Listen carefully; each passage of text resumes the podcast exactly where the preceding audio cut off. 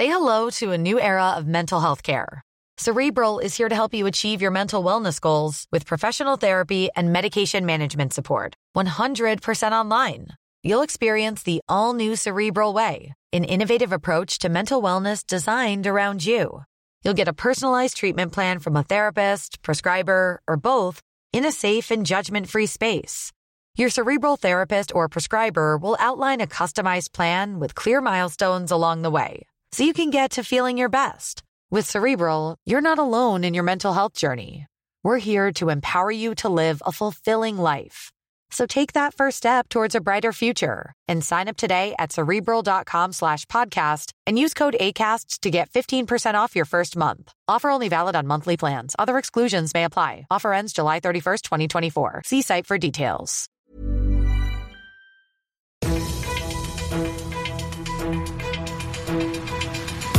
95 5 Charivari, das München Briefing, Münchens erster Nachrichtenpodcast. Mit Christoph Kreis und diesen Themen. Urteil am Münchner Landesgericht gegen einen Mann, der seine Frau erwürgt hat, weil er nicht umziehen wollte und ab heute tourt die Impftram durch München.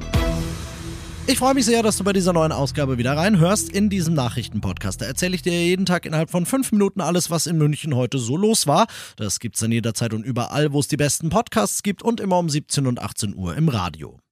Die Richter am Münchner Landgericht haben ein vergleichsweise mildes Urteil gesprochen. Neun Jahre muss ein 68-Jähriger aus dem Landkreis Weilheim-Schongau südlich von München hinter Gitter, weil er seine Frau erwürgt hat. Erwürgt im Streit um die gemeinsame Wohnung. Die war der Frau nicht gut genug und das nicht zum ersten Mal. Wie schon zehnmal zuvor im Lauf der Ehe wollte sie ihn bewegen, mit ihr umzuziehen und da sind ihm die Sicherungen durchgeknallt. Er erwürgt seine Frau allerdings nicht mit Vorsatz, sondern im Affekt, so sehen es die Richter, die noch weitere strafmildernde Umstände gefunden haben. Der Mann hat seine Tat umfassend gestanden, er hat zugunsten der Hinterbliebenen seiner Frau auf sein Erbe verzichtet und er hat nach der Tat versucht, sich das Leben zu nehmen. All das waren für die Richter Richter eindeutige Anzeichen für seine Reue.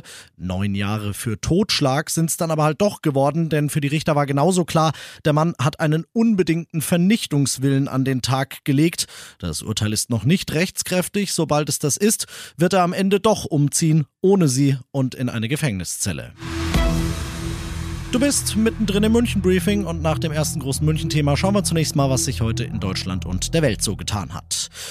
Es könnte jetzt dann doch alles ziemlich schnell gehen. Bund und Länder wollen lockern. Sehr umfassend und in drei Schritten. In letzter Konsequenz wären ab dem 20. März alle wesentlichen Corona-Maßnahmen passé.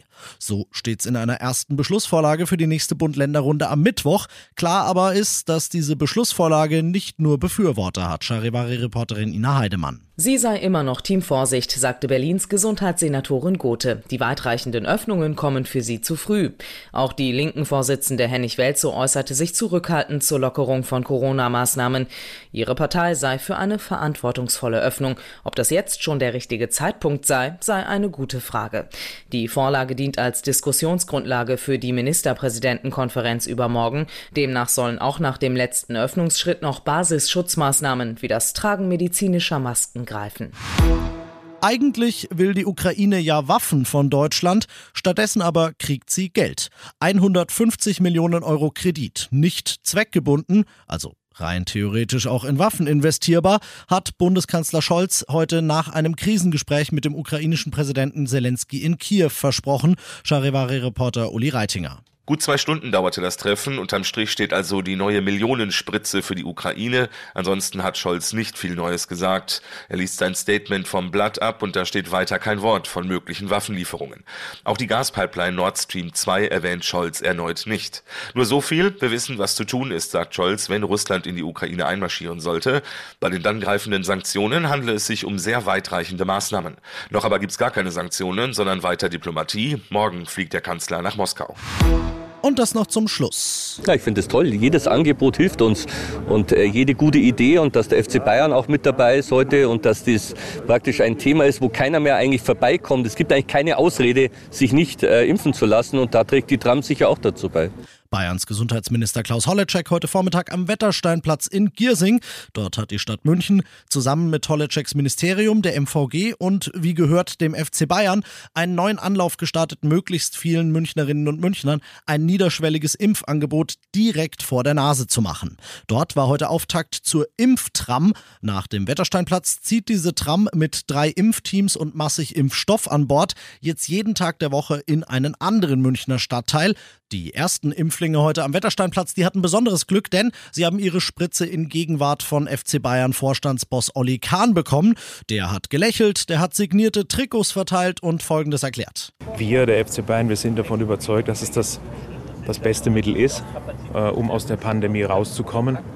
Und das gilt ja, äh, dieses Zurückkommen in die Normalität, das gilt ja nicht nur für den Fußball, sondern das gilt ja für viele andere Lebensbereiche auch. Wann und wo die Impftram in den nächsten Tagen in München unterwegs ist, liest du auf charivari.de. Ich bin Christoph Kreis, mach dir einen schönen Feierabend. 95.5 Charivari, das München Briefing, Münchens erster Nachrichtenpodcast. Die Themen des Tages aus München gibt es jeden Tag neu in diesem Podcast. Um 17 und 18 Uhr im Radio und überall da, wo es Podcasts gibt, sowie auf charivari.de.